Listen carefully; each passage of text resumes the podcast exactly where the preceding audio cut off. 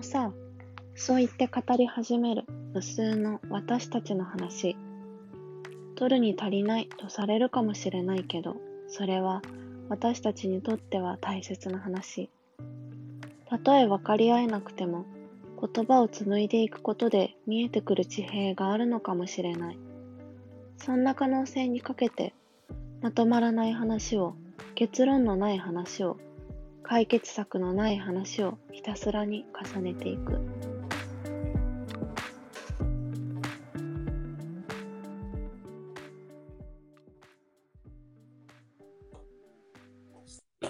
えー、なんか、あれ読もっか。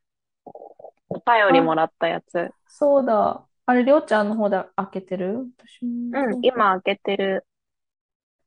あ、じゃあ、りょうちゃんに読んでもらう。でも私もうん見る。あ、なんか送ってくれるのめっちゃ嬉しかった。ねえ、なんかフォ私だ、ー、フォームを多分誰も、作ってすぐだったから。誰も来ないと思ってたから、おね、ー、私もそう思った。うえーっん、と、じゃあよ読んでいいかな？うん、えっと、ラジオネーム、冷やし中華さん。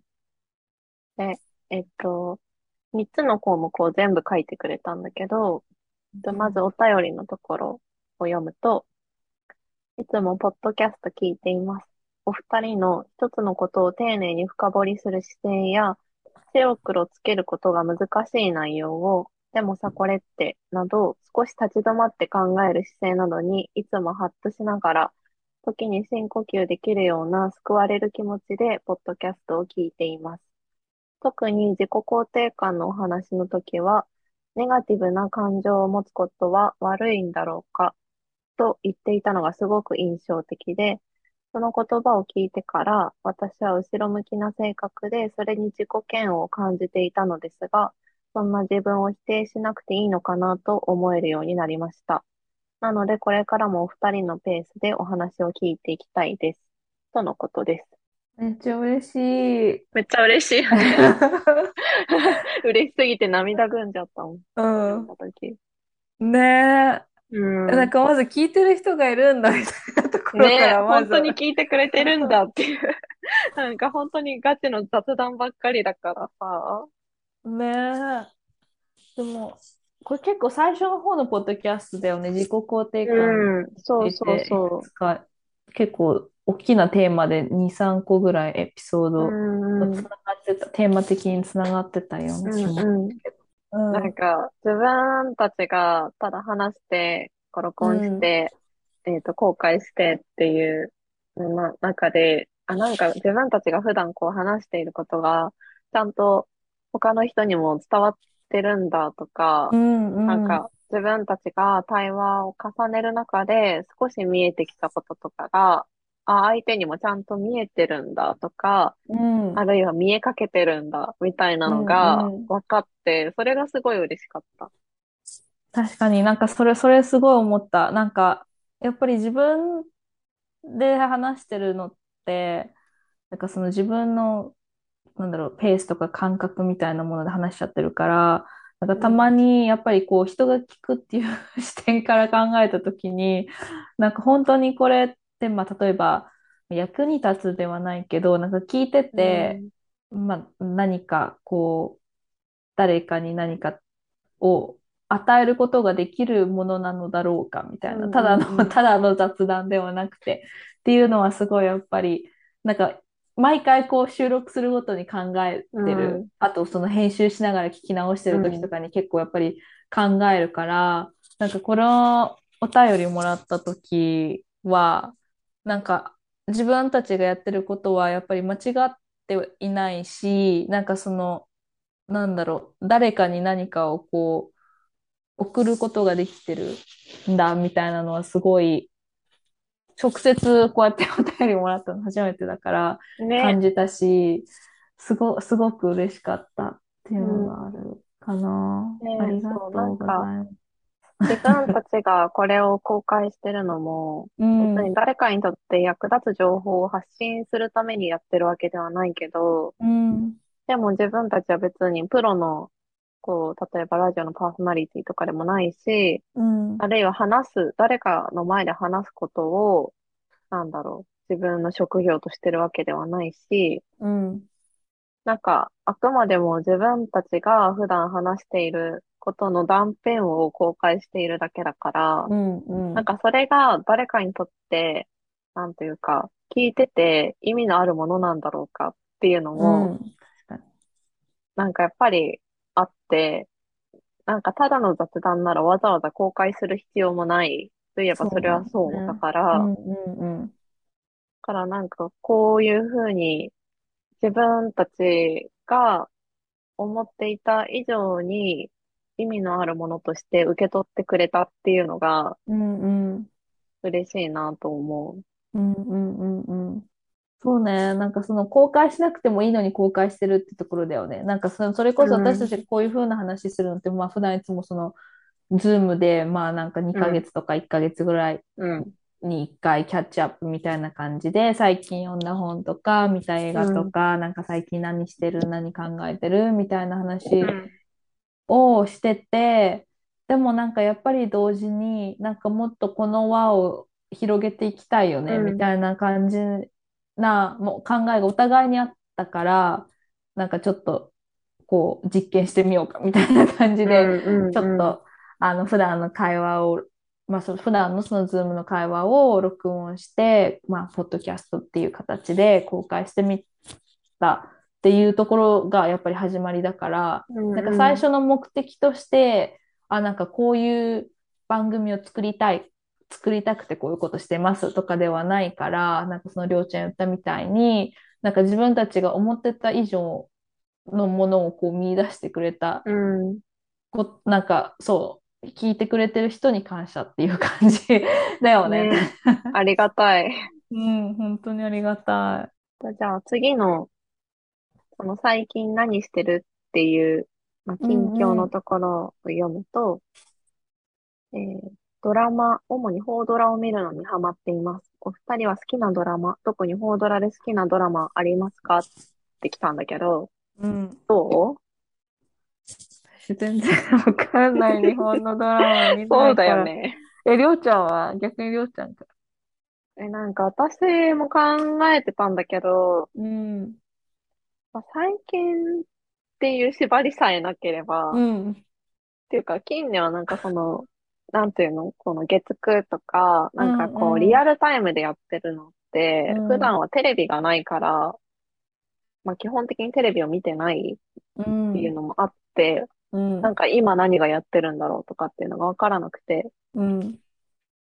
そうだからなんかそういう意味で最近っていうのはちょっとわからないけど、うん。でも比較的最近のドラマで、あの、2018年のドラマなんだけど、うん。アンナチュラルっていうドラマがめちゃくちゃ好きで、なんかへ一ー番好きなドラマの一つって言えるかもしれない。へーなんかあの、脚本家が、うん野木明子さんっていう方が脚本を担当してるんだけど、うん。なんかこの人の、あの、脚本のドラマがすごく好きで、なんかこのアンナチュラルの後、2年前に放送されてたミュー404っていう、うん。あの、綾野剛と星野源が主人公のドラマがあったんだけど、なんかこれの脚本も担当してて、これもすごい好きなんだけど、うん。でもなんか、アンナチュラルっていう法医学のドラマなんだけど、うん。うん。それが私はめちゃくちゃ好きで、うん。なんか、このドラマ見ながら、なんかその誰かの、やっぱ法医学だから、うん。毎回毎回人の死があって、うん。で、常にその傍らには、その残された人の生があって、うん。なんでこの人は死んでしまったんだろうかっていう不自然な死ってうんいうのを、その法医学を通して解明していくっていうドラマなんだけど、うん。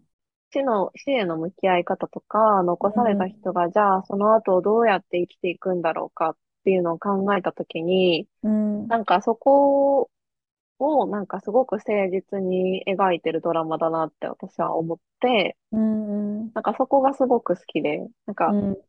セリフとかも、あ、めっちゃいいって思うセリフが 結構ちょこちょこあってう、んうん。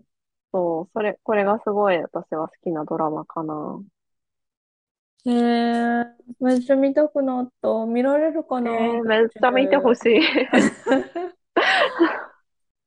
なんかつい最近この、あの、お便りもらってから、うん、私が言うならアンナチュラルだなと思って、うん、久しぶりに、まあ、そのアマゾンプライムで、うん。なんかまた一から見直してて、えー、見られるかな？めっちゃ見たい。なんかそんなに押されたら絶対見なきゃってなるね。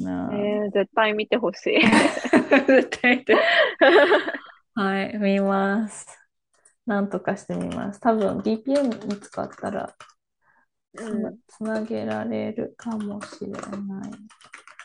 なんかちなみに私、7話がめちゃくちゃ好きで、7話が 超、そ OK。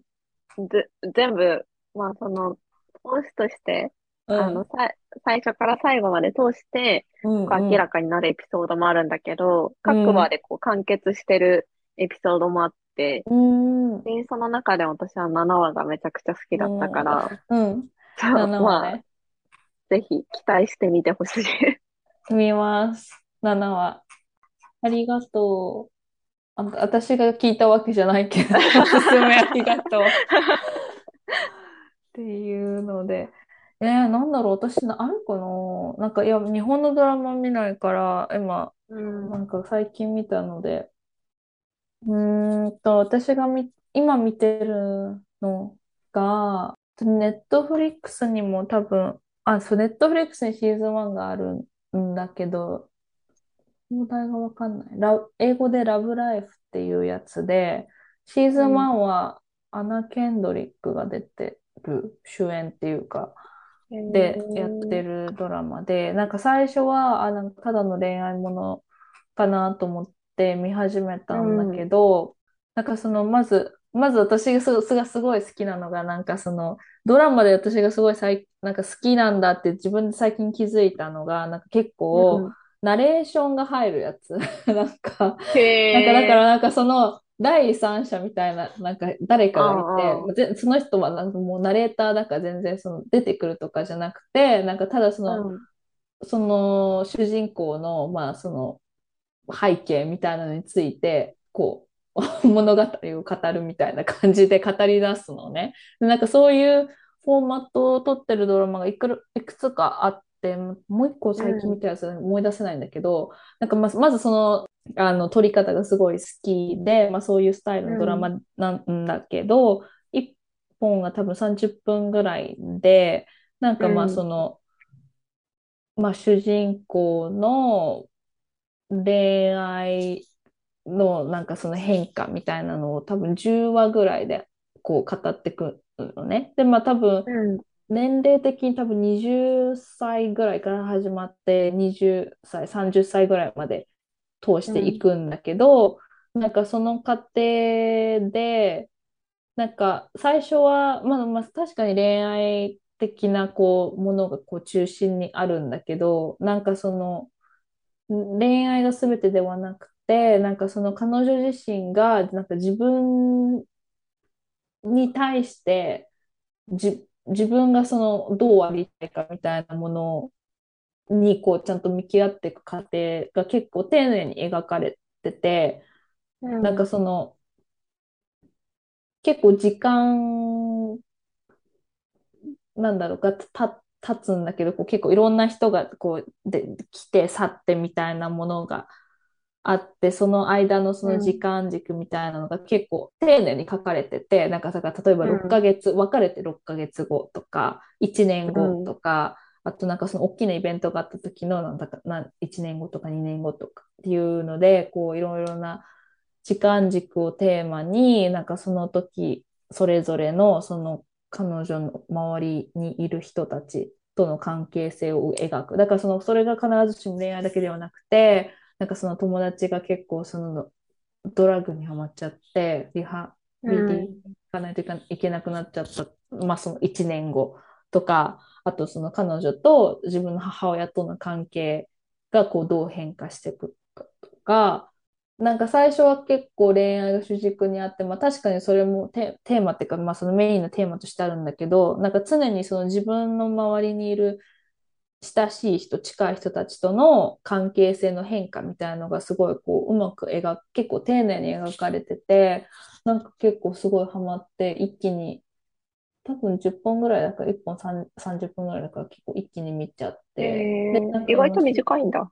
そうそうそう、意外と短いから、そうそうそう。で、なんか音楽とかもすごいし、なんかドラマ見る上で私結構その編集の仕方とか、なんかその まあそれこそフォーマット、なんかそのナレ、ナレーターがいるとか、なんかそういうのが結構気になって、映画とはまた違って、だからなんかそういうのが結構全部ツボってて、全部いいなっていうので結構ハマって見てて、今シーズン2を見始めて半分ぐらいかな。なんかそこ、シーズン2はなんか1ほどは面白くない。なんかあんまあ、り、そうなんだ。なんか私は結構そのシーズン1で一番好きだったのがやっぱりその母親とのか関係とか、そのう友達ん。との関係をすごい結構描いて、まあそれごと、テーマごとに描いてたのがすごい気に入ってたんだけど、なんかにシーズンうん。2は割と恋愛が結構中心みたいな感じになってて、だうん。からなんか、まあ、まあそれ、うん、そこまで興味ないかなみたいな ので、そこはあれなんだけど、そうね。それと、あと今もう一個見てるのが、なんか Amazon、Apple TV、Apple TV のうん。なんか宇宙ものなんだけど、えー、For All Mankind っていうアメリカのドラマなんだけど、うん。私、なんかシーズンが3つあって、まだシーズン1しか見てなくて、1エピソードが1時間超えなのね。だから全然前に進まえないんだけど、なんかそのシーズン1は1960年代の宇宙、あ、宇宙開発戦争、なんかそのー、ロシアうん。とアメリカどっちが先にあうの宇宙ん。うん。開発、まあ、うあの月へ行くかみたいな感じので、テーマがまあそれなんだけど、なんかそのネタバレしない範囲で言うと、なんかまあその宇宙開発競争が始まって、でまあその途中まではその歴史通りの、の結果なんだけど、そこから先がなんかそのそうではなかったらっていうまた違った未来のうん。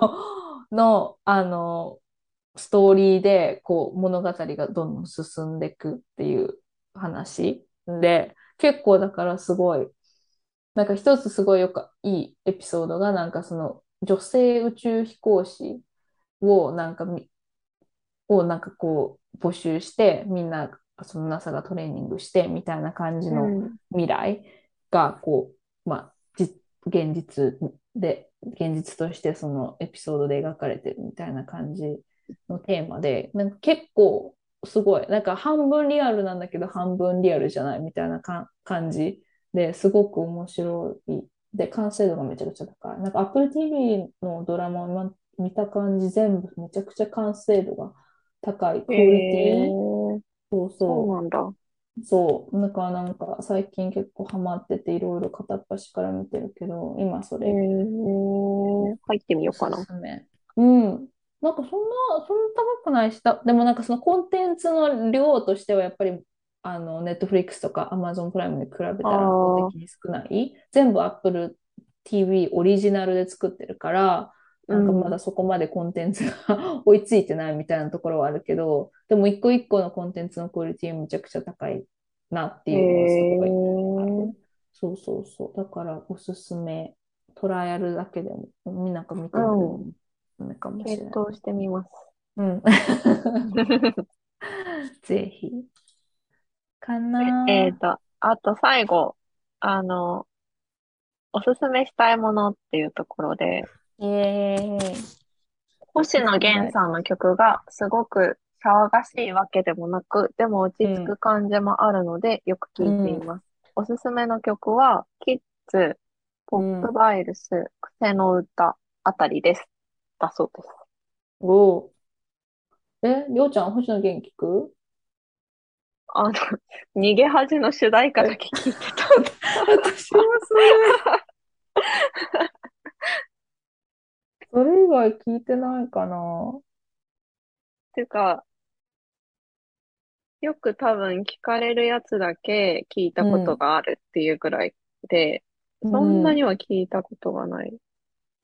私もあんまないかも。なんか今どれかあるかなと思って、今見てるけど、プレイリスト。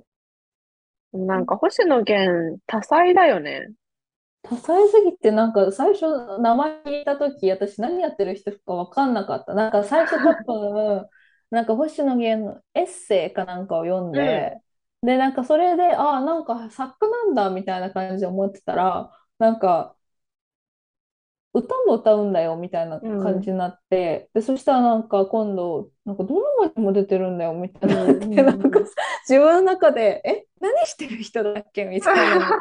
常にある。でもなんか自分の中での印象は、なんか最初にやっぱエッセイ読んだから、なんかうん。文、文筆家というか、なんかまあ書くみたいなイメー。ジがあったけど、でもなんかめちゃくちゃこう、エンタメの世界のなんかあちこちにいるから、なん、何の人なのかよくわからない。私、ラジオ番組も持ってる。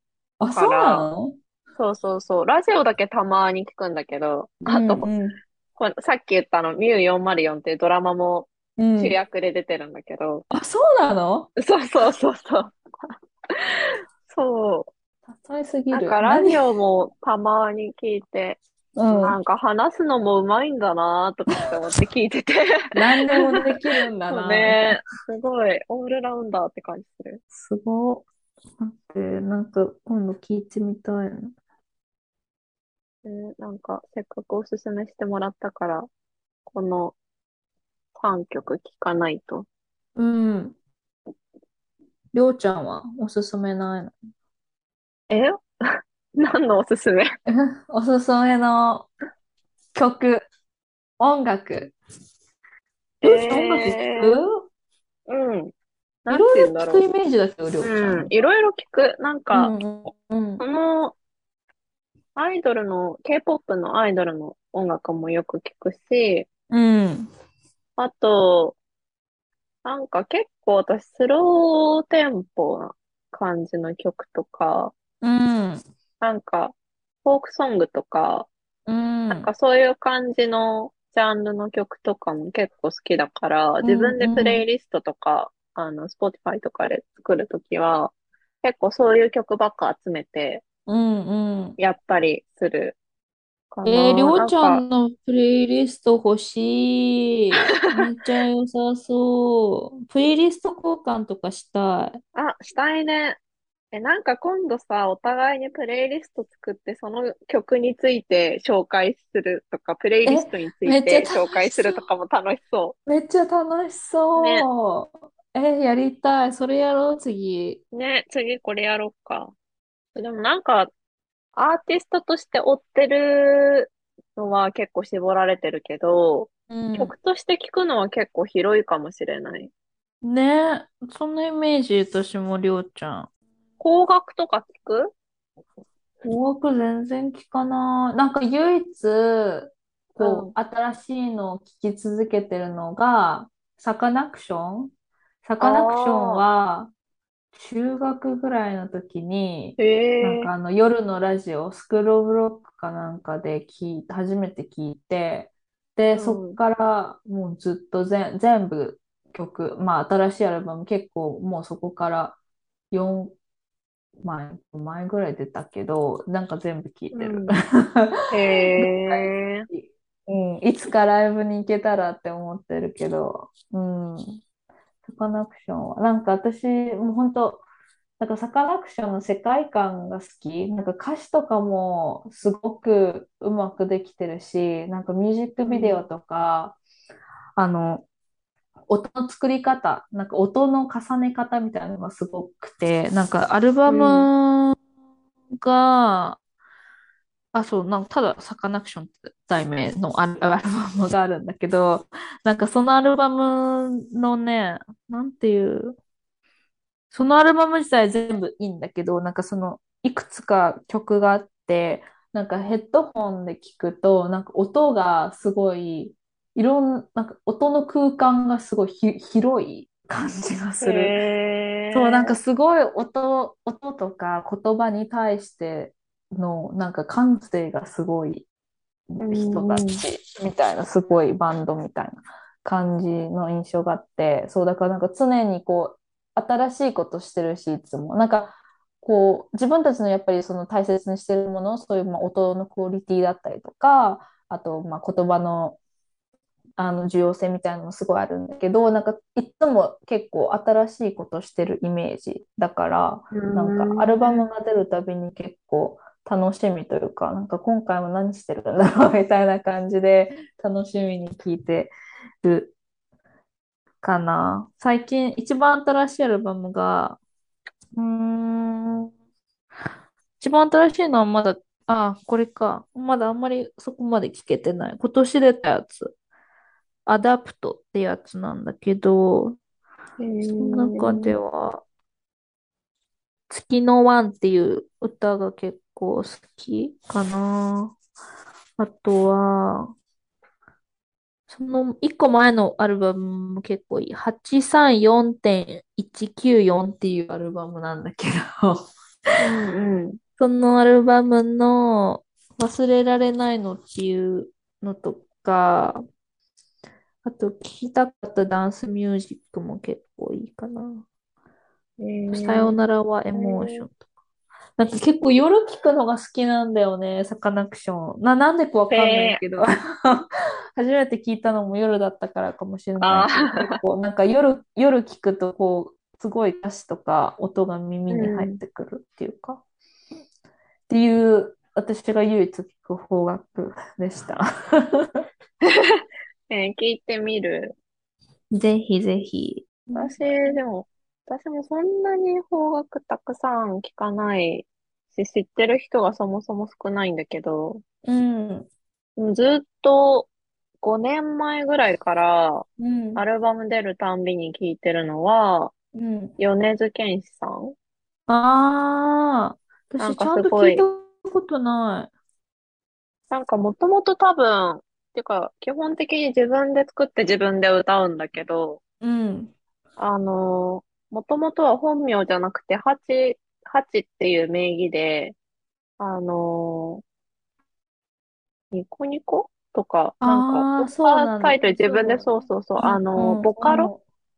うんのうんうん、音そうだ。楽作ってた人で、そうそうそう。そうだ。で、そうさっき言ったあのうん、そうなんかもう普通にポップミュージックとしてう今、んうん。多分すごい人気ね。だと思うんだけど、そうそう、さっき言ったあの、アンナチュラルの主題歌うん、が、レモンっていう曲で、うん。もうめっちゃ、めっちゃヒットしたと思う。どこでも流れてるみたいな 感じで、うなんん、か私が好きなのは、うん、圧倒的に歌詞が大好きで、うん、うん、うん。なんかもちろんなんか音がいいとか、メロディーがいいとか、耳馴染みがいいとかもあるんだけど、まあうん音のことはそんなにわからない。っていうかう、ん、うん。感覚的にはいいなみたいなのあるけど、うんけどうん、知識として全くないから、うん、うん。何がどうっていうのはわからないんだけど、でも歌詞だけはめっちゃいいって思って、なんか言葉選びがめちゃくちゃ好きで、うん、うん、なんかうん、最近はあんまりっていうかほとんど更新してないんだけど、うん。なんか LINE ブログとかもたまに更新してて。だからその歌詞とは別にうん、その文章を書いてるんだけうど、ん、うん、そのもう文章も言葉がもうめちゃくちゃ良くって、うん、うん。そう、なんか圧倒的に多分その言葉選びだったりとか、うん、その言葉で作り出そう、歌詞で作り出そうとしている世界観みたいなのがすごい好きで、うん、熱烈なファン活動をしてるわけではないけど、あの、アルバムが出るたびに楽しみに聴いてる人かな。うん、うん。へえ、聞いてみる。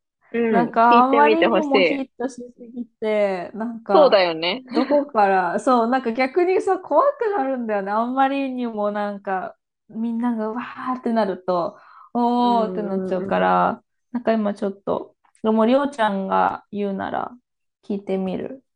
ずっと気になってはいたんだけど、ちゃんと聞いたことなかったから。ぜひぜひ。なんか次回のそのプレイリストとかにもまた入れて、詳しうん、うんくなんか歌詞の良さとかを。うん、語ってもらわなきゃ。紹楽しみにしてます。えー、くらいかな、おすすめは。この、じゃあまた今度、ま次た、回。うん。とりあえず今日はこんな感じでね。終わります。はい。今日もありがとう。あ楽しかりがとった。また近々。ーい。